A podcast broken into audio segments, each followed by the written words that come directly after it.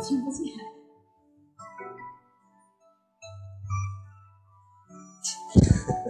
有人在吗？现在是在线二人，累计四人。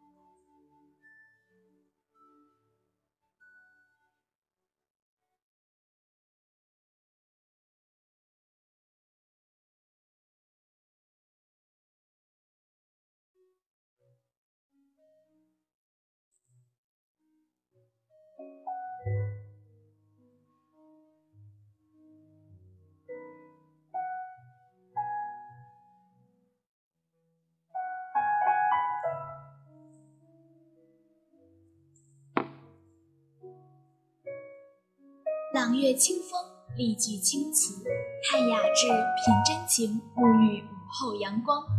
秋风送爽，天高云淡，品清茶，望远山，走向梦的天籁。莺歌燕舞春光明媚淡茶香意悠长谱写人生篇章。欢迎收听每周六的文学下午茶原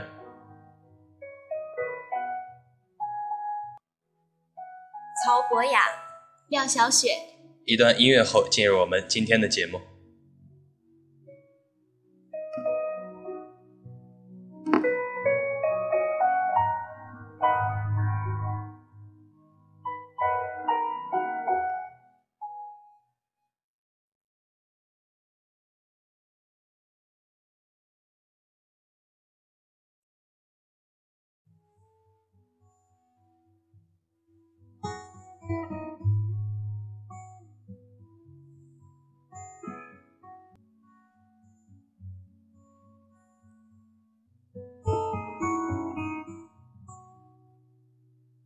我想听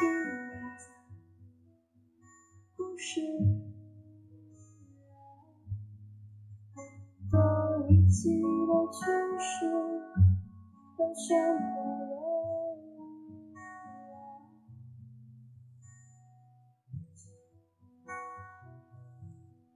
我想让你告诉故事啊，之间只配的词，点缀而幼稚啊，黑点过十分的黑夜同时啊，我们只是共享了几个故事。你来说，也许是平凡小事，说出的字一秒就成了历史。我只想紧抓着，不让它流失。我们其实才是最适合彼此，多想让你知道我此刻心事。今天的事，明天是否还坚？是否还有勇气再说？还是？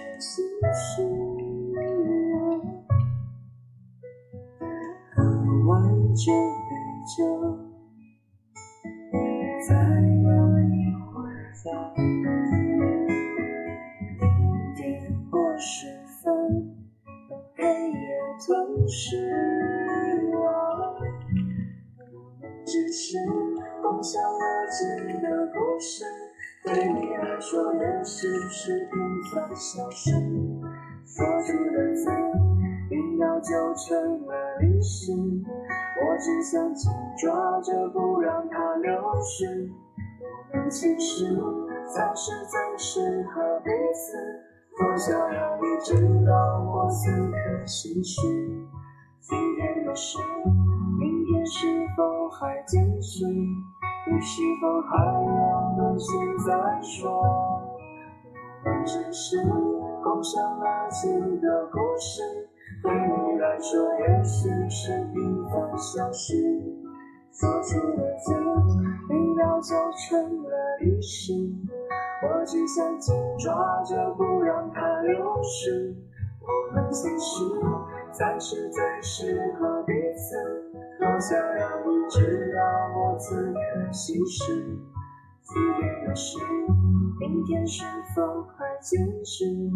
还有勇气再说？但是？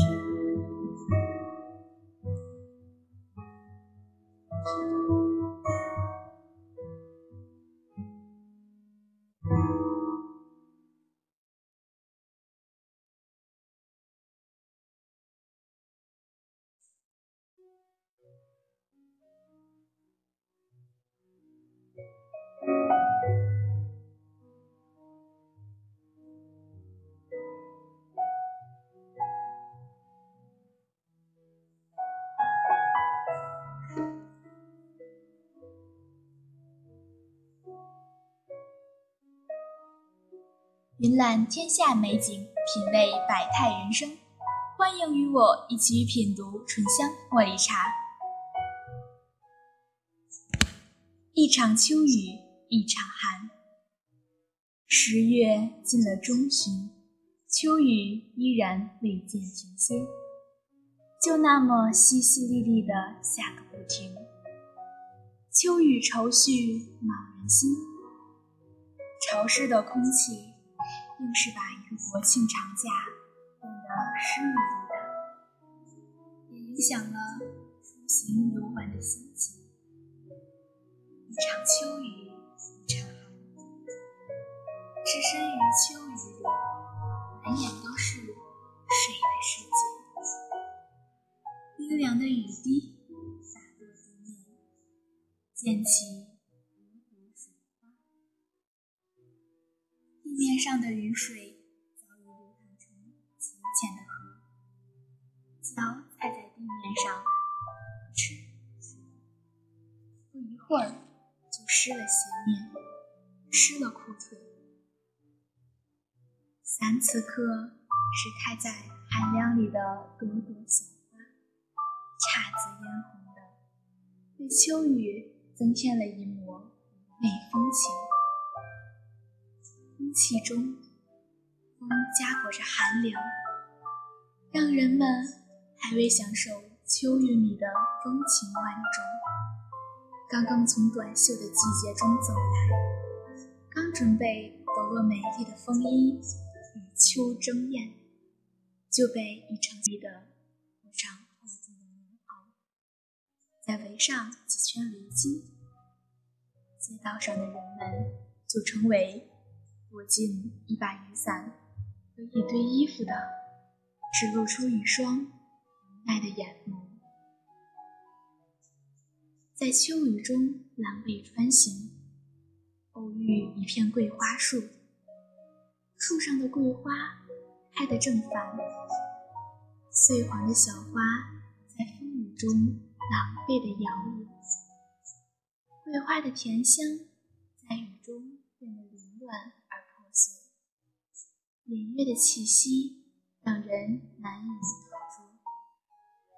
地面上一片细碎的黄，铺满桂树的干部，总让人有种凄美的悲戚。秋天的雨总是夹杂着寒凉，让冰凉的触觉深入了骨髓。十月的秋，风在雨里穿行，把冰冷冷的感觉传递到每个人的身上。于是，在加裹了更多的衣裤，围上更厚重的围巾后，依然还是感觉温暖。这无边无尽的雨，把一份好心情都洗刷干净。眼睛望着湿漉漉的街道和楼房，再融入冰冷的气温里，心情就低落了很多。天空是低沉沉的灰黑色，乌云一层层的翻滚着，万物萧条，落叶纷纷，让秋的悲凉渗入人们的心中。于是，盼望一片暖阳的心情浓郁起来。好希望把自己投入暖融融的阳光下，让阳光抚慰温暖的身躯。有阳光的日子是充满希望的，不像阴雨连绵的秋天，阴沉沉的，总觉得心情低落。好像身处属于自己人生的阴雨天气，在人生的低谷徘徊自多。悲伤的泪水洗刷着旧日的回忆，生活总是缺少阳光般的希望。看不会自己最在意的人，找寻不到曾经的拥有，无法再遇见心爱的人。这场秋雨，更是把浓浓的悲哀倾泻得淋漓尽致。有雨的秋天，气温骤降，手脚都冰冷的想要缩回袖裤中。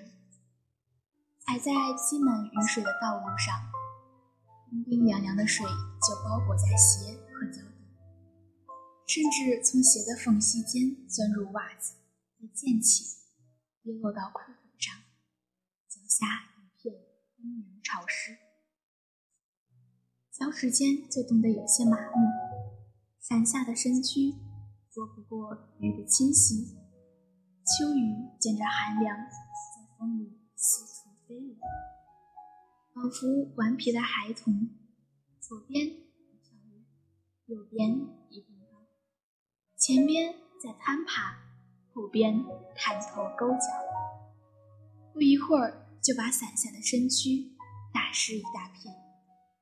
伞下狼狈的身躯，无奈的前行，抵抗着冰封的寒冷。这场恼人的秋雨，一场。接一场的下着，硬是把冬天的味道带入人间，让秋天的妩媚就那么消散在季节的流中。秋天的湖水里，此刻的荷花应该正在衰败。你在湖水间，圈圈的涟漪在层层晕开，而残荷在秋日里颤抖。莲花干枯着黑褐色，残荷也褪尽丰盈的粉，把枯败的模样呈现于秋雨中。有的低俯着瘦弱的头，有的已经折断了身躯，无力地匍匐在水面，在雨水的冲刷下沉沉浮浮；有的失去了娇美的容颜，残留的一两片花瓣，灰褐色里。隐约残留一点红，在秋风秋雨里摇摇欲坠。荷叶此刻应该是遭受最无情的摧残，干枯了身躯，黑褐的容颜承受着雨水的冲击。湖水把冰凉融进叶的身躯，冻结了绿色的梦想，让圆润的丰满的叶残破的没有了身形。此刻，秋景是那般萧瑟，总是有种让人落泪的欲望。悲秋思春的念想一起，就像洪水冲破了闸门，纷然而来的悲戚，惹得愁绪满心。深深雨中，热与冷的交融，让过往的流年里的往事都滚滚而来，翻滚成湖面上的波涛。没有蛙的欢唱，没有鱼的嬉戏，没有蜻蜓俏立在荷花间，没有鸟儿划过水波的平静，没有蓝天白云在湖水里摇曳，有的只是秋雨里残荷的哭泣的声音中跌宕起伏。一场秋雨，一场寒。在落雨的窗前，凝望寒凉的秋，雨水洗刷了尘世的繁杂，把悲凉的思绪化作雨中的悲泣，淅沥沥，哗啦啦，遥望人生雨季的沉浮和悲喜，淡然间，等待属于自己的艳阳天。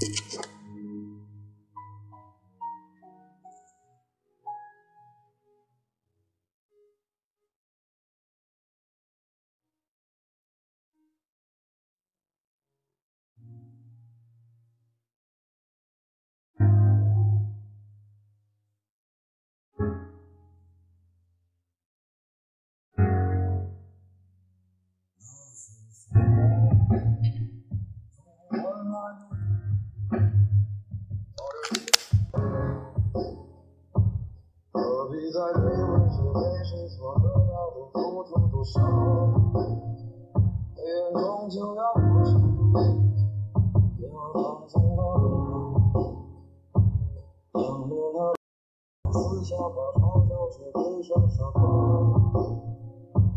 我说了。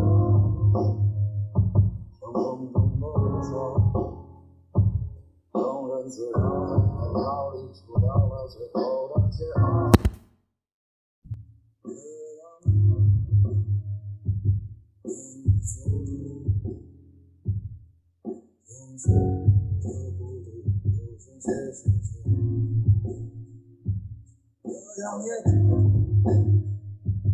你我在思想。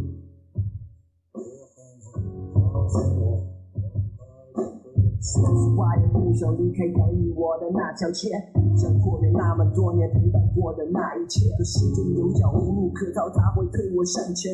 希望你们不要记牢互相说声再见。对不起啊，妈妈，离家三年只打过三个电话，嘴上都说已经长大，可有谁不会不舍牵挂？三年九百个日夜，每天叩问这个决定对吗？些伤心话只能选择自己吞下。可是最后也进行那张不会做的试卷，不想眼泪白想随波逐流的成品流水线，所以我拼命逃，拼命逃离你们画的圈。就算注定要，注定要和失败撞个照面，我也不愿老了死了画个一周给梦想悼念。所以我选择就在现在，自用努力为未来套现。没达到你们期望，爸妈，我要说声抱歉。我能做到最多把你们当做手机屏保照片。我十五年后仍然在用十五块的麦，我也会用十五个铲子做出十五万的菜。为达到每个目标拼尽全力，因为前方路窄，让我这样继续执迷不悟，这样死性不改。我。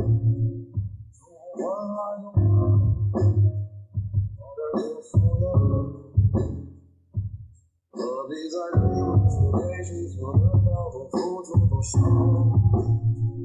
人终究要出现，因为放纵的味道。当别的男人说私下把嘲笑却别成傻瓜，别说爱，像空中的绿草。庸人自扰在烦恼里除掉了最后的桀骜。这样看你走的，像是这孤独，又像些谢谢。这样也挺，依偎在思想，也别回头，好幸福，很快有人问，做这么小众的音乐，你有没有后悔？我说，自从踏上这条道路，就没想过后退，从来不皱眉。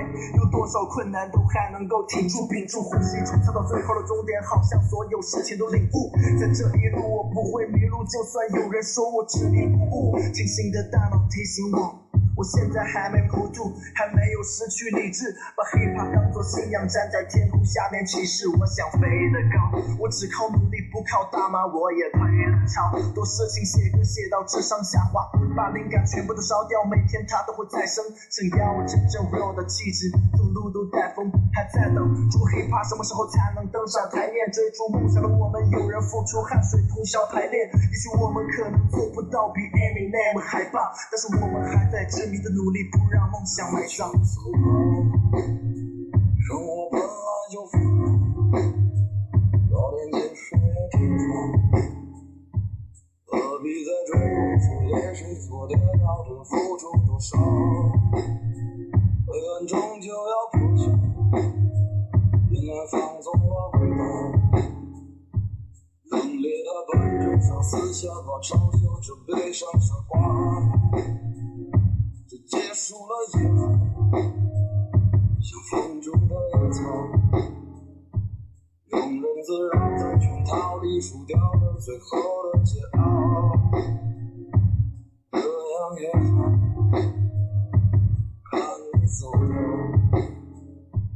放手的，孤独就能歇歇脚。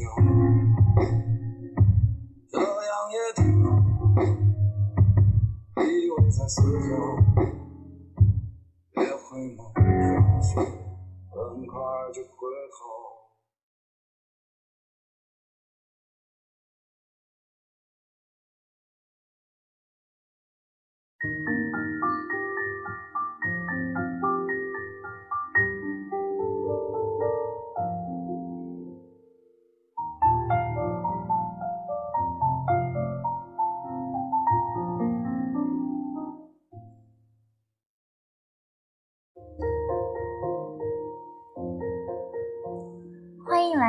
本周的主播漫谈，我是主播曹博雅。今天想对大家说一句话：人生需要淡定。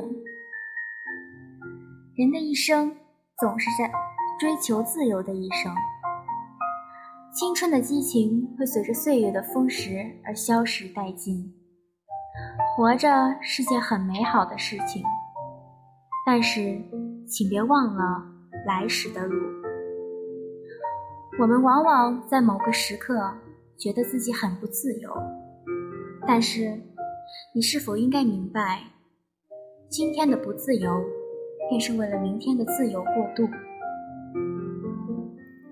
人们总是不珍惜今天的生活，而去幻想明天未曾得到的幸福。悔恨是人生的愚蠢，亦是人生的悲剧。当自由过头的时候，不幸便会降临。什么时候能学习活在当下？什么时候？你就寻到了人生的支点。有些人忙碌了一生，到头来却如梦幻泡影，离去时只觉生命短促，无力回天之感。怎样才能获得幸福呢？我想的话，首先要学会爱自己。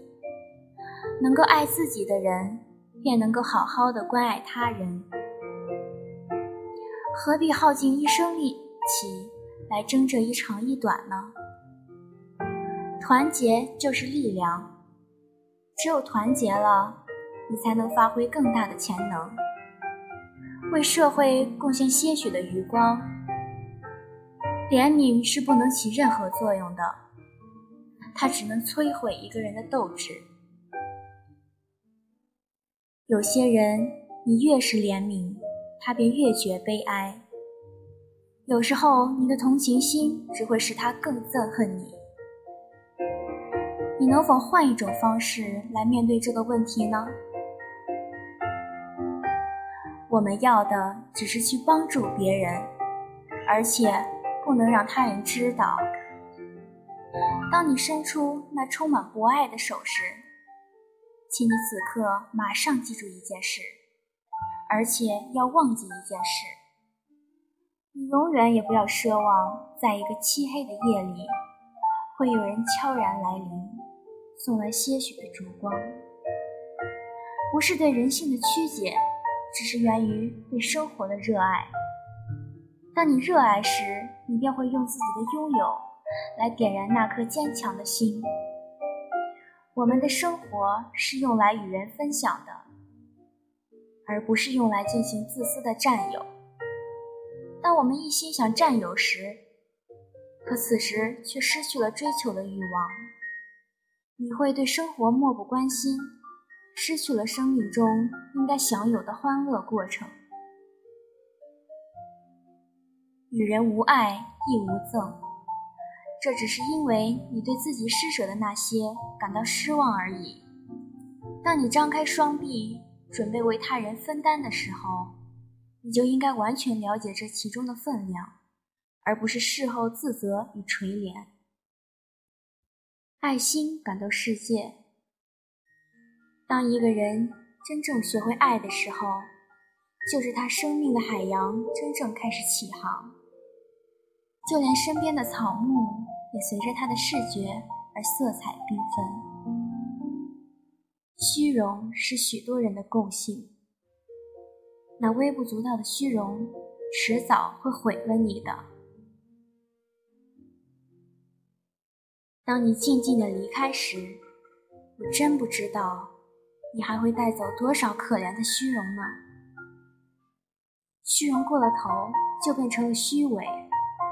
上帝曾对我们说：“千万别吃那些虚伪人的东西，因为当你吃的时候，他恨不得将你粉碎。他让你吃，其实是让你不吃。这是虚伪的真实写照。当一个人脸上的那两片肌肉还没有完全展开时，请你别忘了给自己约束，这是自己的教养。”一个人天生装着仇恨，并不是因为他们的过错，是因为他们总是不肯回头，无法脱离痛苦的深渊。像这种情况，刻意给自己留些许空间，或许能过得更好。在人的一生中，有人走的路用来实践，来检验理论；而有人也用理论来检验实践。这并不能证明些什么，因为我们每个人都有自己的归宿。古今多少事，都付笑谈中。也许现在的你，嘴角飞扬，才是你无悔的选择。整天说自己快乐的人，未必是真的快乐；而今我书写的痛苦，未必是真的痛苦。你不会了解我，而我总是喜欢无病呻吟，在这茫茫的宇宙间，做自己认为是而别人认为不是的事情。对生命的敬畏，本身就是一种教养。我不能给予你们什么。但我也不想成为你们心中的包袱。但愿我的笑容能够化解你心中的忧郁，使你的生活富于色彩。爱自己了，不能帮助你们许多了。我那微小的烛光已渐渐殆尽，请原谅我在尘世中，我会虔诚地为你们祈祷。愿你们都能平安喜乐。当所有的人靠近你的时候，请你不要窃喜；当所有的人离开你的时候，请你不要悲伤，因为我一直在你的身旁，将我些许的力量照耀你的心田，直到你发光。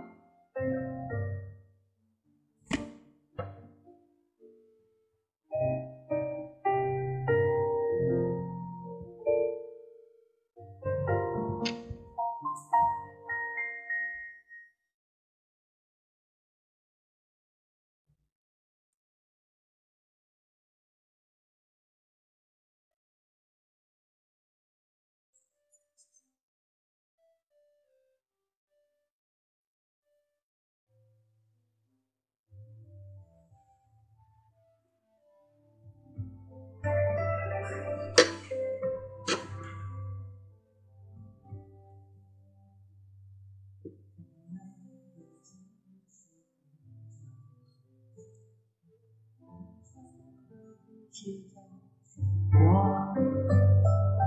碰到萤火在寻找人家下，是云烟和云彩，白马在江湖里厮杀，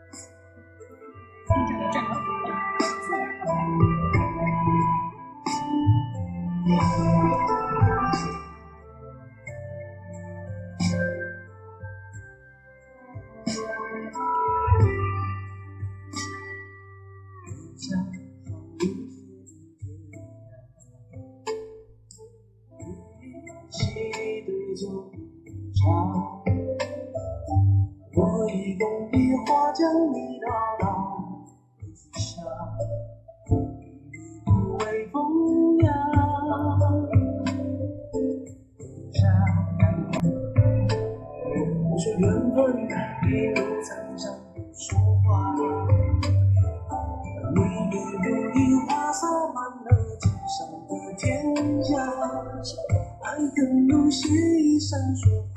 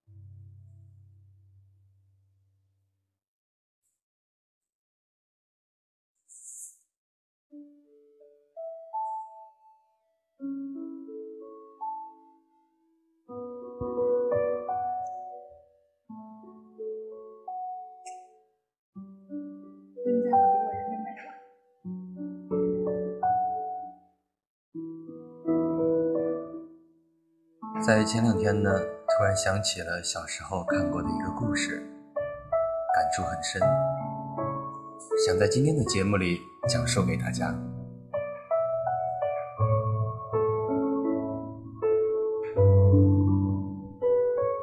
这篇文章的名字叫做《最后一片叶子》。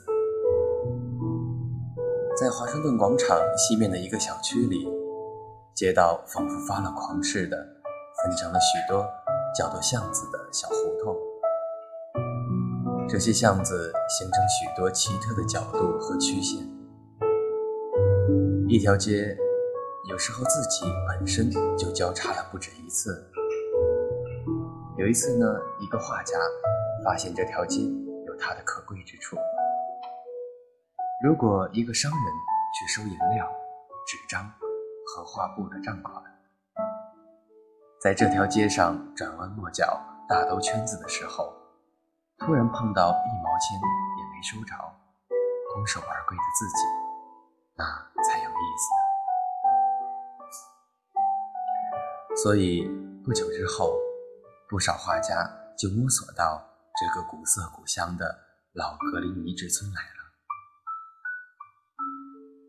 他们逛来逛去，寻求朝北的窗户、十八世纪的三角墙、格兰式的阁楼以及低廉的房租。然后，他们又从第六街买来了一些希腊杯子和一两只红锅，组成了一个艺术区。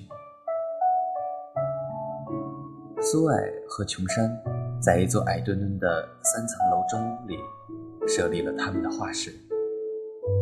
琼山是琼西的昵称，他俩一个来自缅因州，一个是加利福尼亚州人。他们在德尔蒙戈饭店吃客饭时碰到的，彼此一谈，发现他们对艺术、饮食、衣着的口味十分相投，结果便联合租下了那间画室。那是五月里的事。到了十一月，一个冷酷的、肉眼看不见的医生们叫做肺炎的不速之客，在艺术区里悄悄地游荡。用他冰冷的手指，这里碰一下，那里碰一下。在广场东头，这个破坏者明目张胆地踏着大步，一下子就击倒了几十个受害者。可是，在迷宫一样狭窄而铺满青苔的胡同里，他的步伐又慢了下来。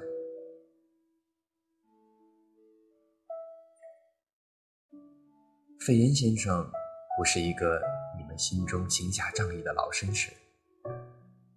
一个身子单薄、被加利福尼亚州的西风刮得没有血色的弱女子，本来不应该是这个有着红拳头的、呼吸紧促的老家伙打击的对象。然而，琼西却遭到了打击。他躺在一张油漆过的铁床上，一动也不动，凝望着小小的荷兰式玻璃窗，对外面的。砖房的空墙而哀叹。一天早晨，那个忙碌的医生扬了扬他毛茸茸的灰白色眉毛，把苏珊叫到外面的走廊上。我看他的病只有一成的希望，他说，一面把体温表里的水银甩下去。这一成希望。在于他自己要不要活下去。人们不想活，情愿照顾殡仪馆的生意，这种精神状态是医药一筹莫展。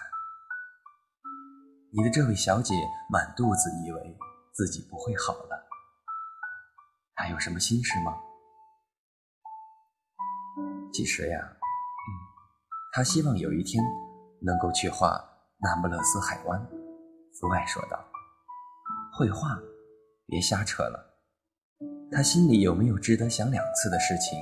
比如说男人。苏爱扯着嗓子说：“不，医生，没有这样的事。能达到全部力量去治疗他。可要是我的病人开始算计会有多少辆马车送他出丧，我就得把治疗的效果减掉百分之五十。”只要你能想法让他对冬季大衣袖子的实心式样感到兴趣，而提出一两个问题，那我可以向你保证，把医好他的机会从十分之一提高到五分之一。医生走后，苏爱走进工作室里，把一条日本餐巾铺成一团湿。后来，他手里拿着画本。装作精神抖擞的样子走进琼西的屋子，嘴里吹着爵士音乐的调子。琼西在床上躺着，脸朝着窗口，被子底下的身体纹丝不动。苏以为他睡着了，赶忙停止吹口哨。他架好画板。开始给杂志里的故事画一张钢笔插图。年轻的画家为了铺平通向艺术的道路，不得不给杂志里的故事画插图。而这些故事又是年轻的作家为了铺平通向文学的道路而不得不写的。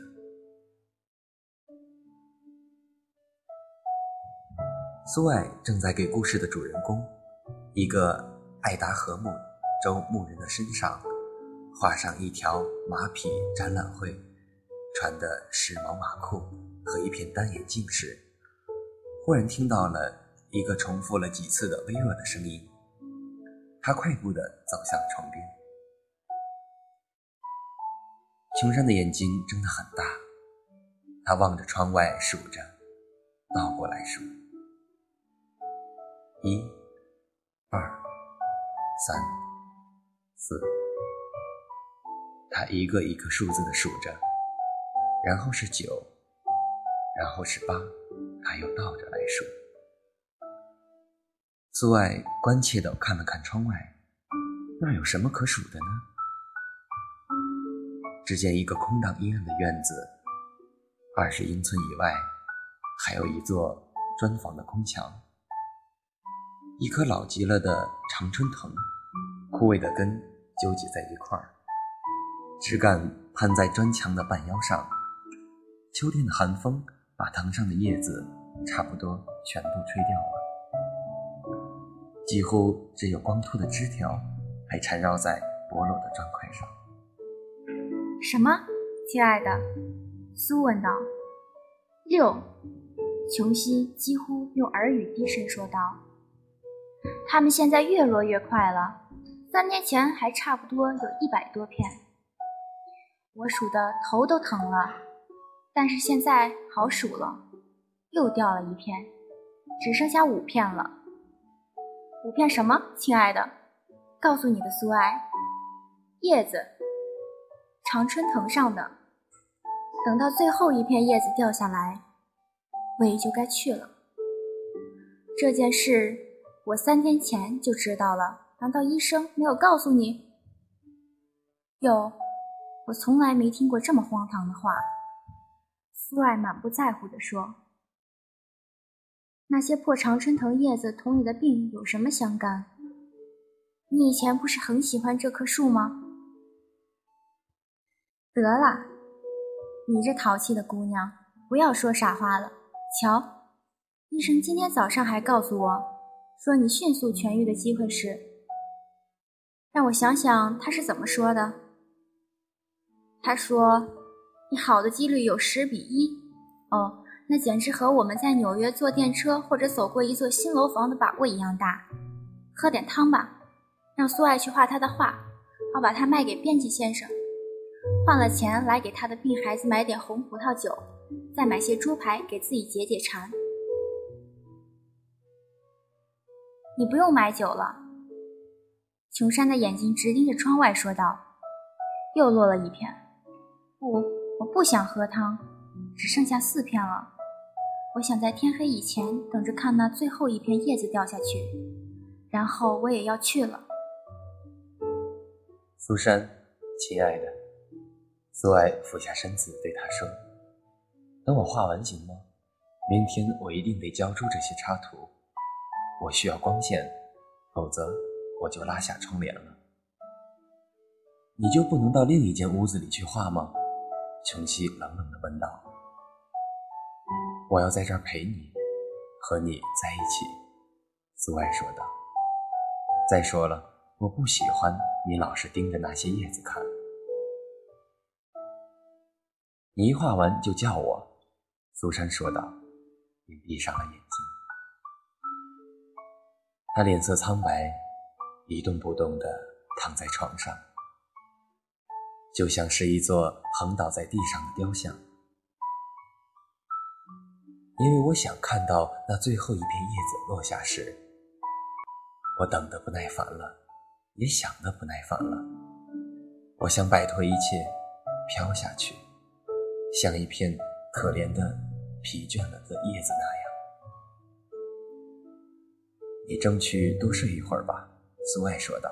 “我得下楼把贝尔曼叫上来，给我当那个隐居的老矿工的模特。我一会儿就会回来的，你不要动，等我回来。”老贝尔曼是住在他们这座楼房底层的一个画家。他年过六十，有一把像米开朗基罗的摩西雕像那样的大胡子。这胡子长在一个像半人半兽的森林之神的头颅上，又蜷曲地漂浮在小鬼似的身躯上。贝尔曼是一个失败的画家，他操了四十年的画笔，还远没有摸着艺术女神的衣裙。他老实说。就要画他的那幅杰作了，可是直到现在，他仍然还没有动动笔。几年来，他除了偶尔画点商业广告之类的玩意儿外，什么也没有画过。他给艺术区里穷得雇不起职业模特的年轻画家们当模特，挣一点钱。他喝酒毫无节制，还时常提起他要画的那幅杰作。除此以外，他是一个火气十足的小老头子，十分瞧不起别人的温情，也认为自己是专门保护楼上画室里那两个年轻女画家的一只看家犬。苏爱在楼下他那间光线暗淡的斗室里找到了贝克曼。满嘴酒气扑鼻，一副空白的画布绷在个画架上，摆在屋角里。等待那幅杰作已经二十五年了，可是连一根线条都还没等着。苏爱把琼山的胡思乱想告诉了他，还说他害怕琼山自个儿瘦小柔弱的像一片叶子一样，对这个世界的留恋越来越微弱，恐怕真会离世飘走了。老贝尔曼两只发红的眼睛显然在迎风流泪，他十分轻蔑地嗤笑这种傻呆的胡思乱想。什么？他喊道：“世界上竟会有这人愚蠢到因为那些该死的常春藤叶子落掉就想死？我从来没有听说过这种怪事。不，我才没工夫给你隐居的矿工糊涂虫当模特呢。”你怎么可以让他胡思乱想？哎，可怜的琼山小姐，她病得很厉害，很虚弱。苏爱说，发高烧发得他神经混乱，满脑子都是古怪的想法。好吧，贝尔曼先生，你不愿意给我当模特就算了。我看你是一个讨厌的老啰嗦鬼。你简直太婆婆妈妈了，贝尔曼喊道。“谁说我不愿意当模特？走，我和你一块儿去。我不是讲了半天愿意给你当模特吗？”老天爷，像琼山小姐这样好的姑娘，真不应什么地方生病。总有一天，我要画一幅杰作，到那时，我们就可以都搬出去了，一定的。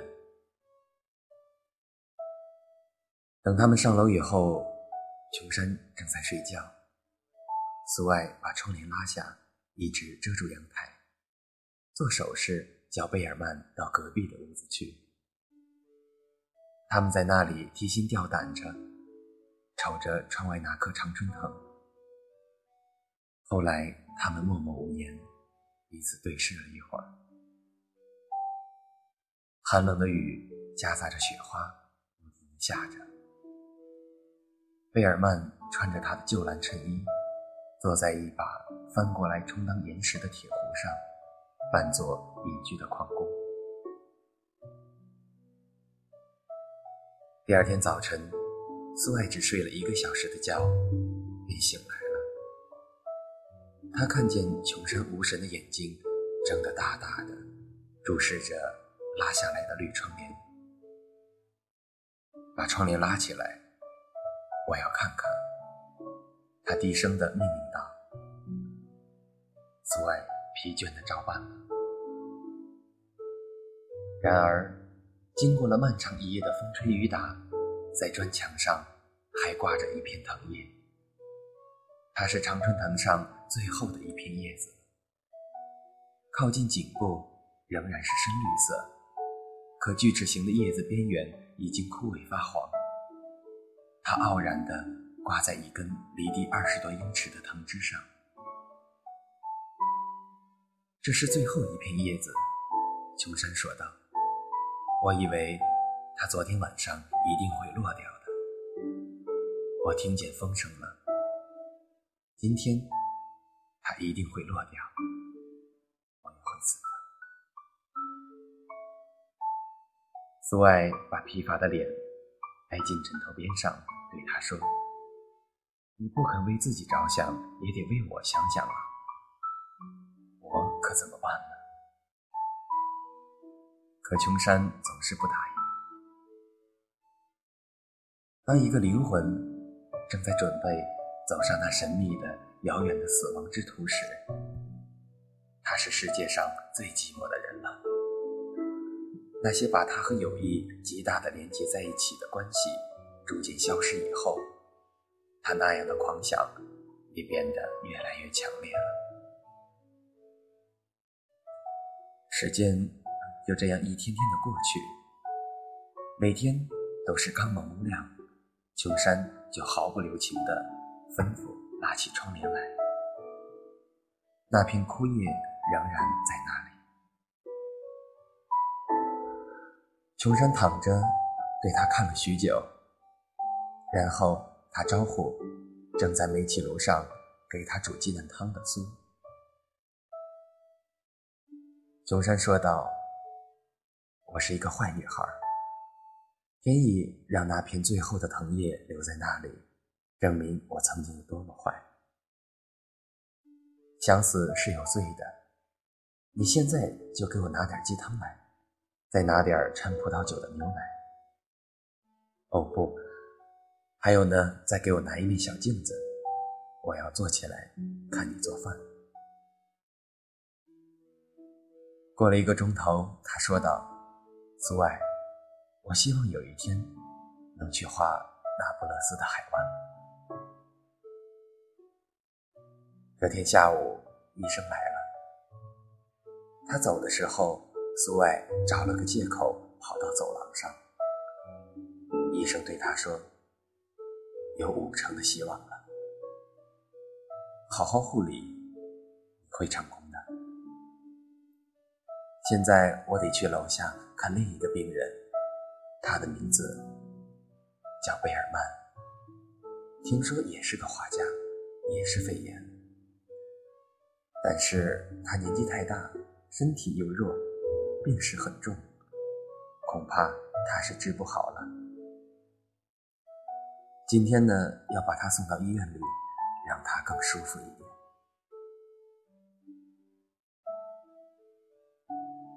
下午，苏爱跑回琼山的床前，琼山正躺着，安详地编织着一条毫无用处的深蓝色毛巾披巾。苏爱用一只胳膊连枕头带人一把抱住了他。我有件事要告诉你，小家伙。他说：“贝尔曼先生今天在医院里患肺炎去世了。”他只病了两天。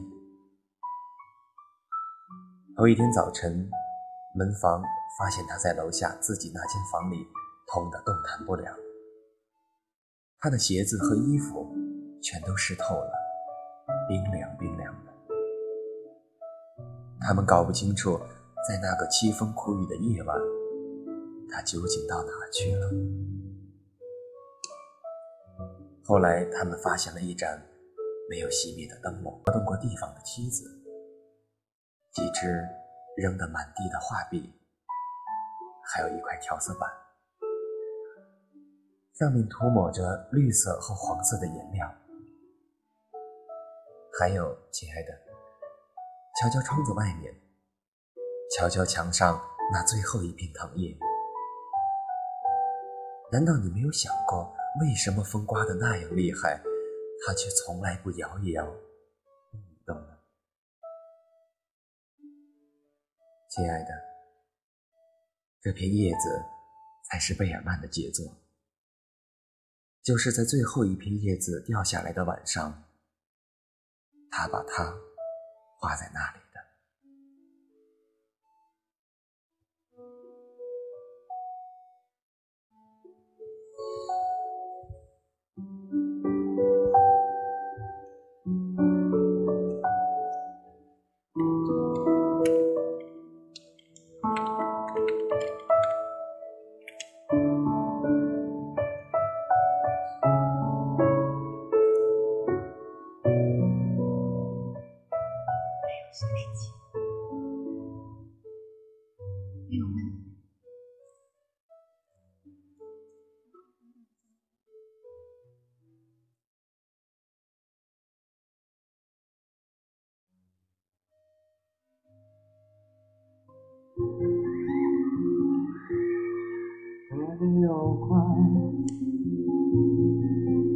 不堪。若是真的，我做着何等？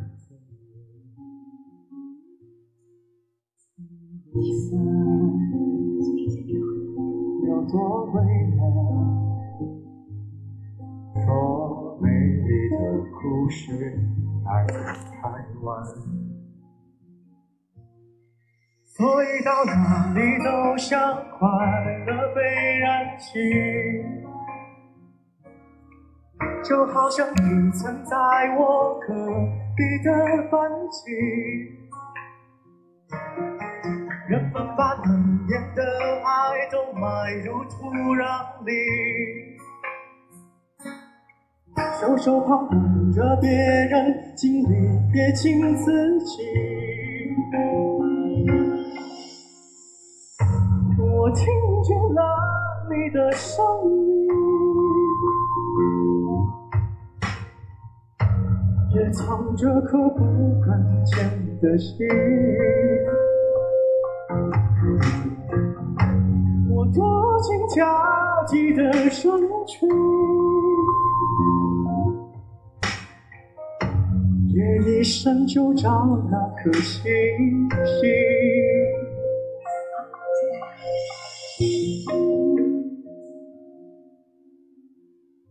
好的，伴着薛之谦的这首《我好像在哪儿见过你》，我们今天的节目呢到这里就要结束了。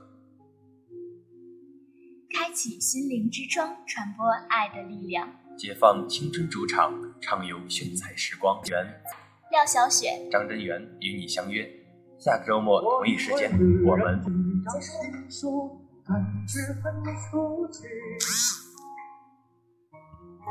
人们把晚来的爱都锁在密码里，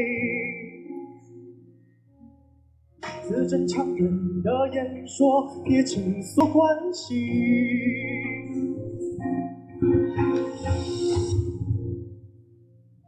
我听见了你的声音，也藏着颗不敢见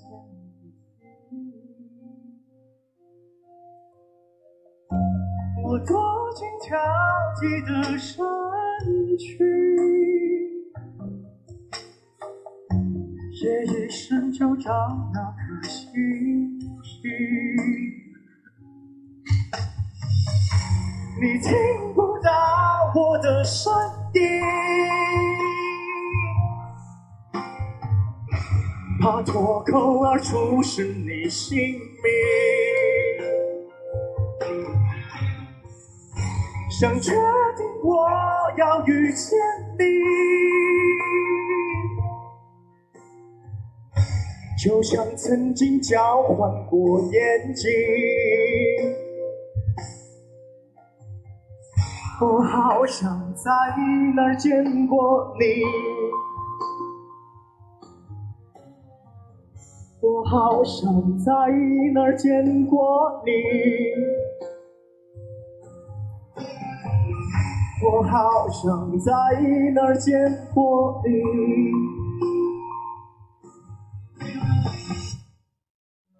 我在沉默。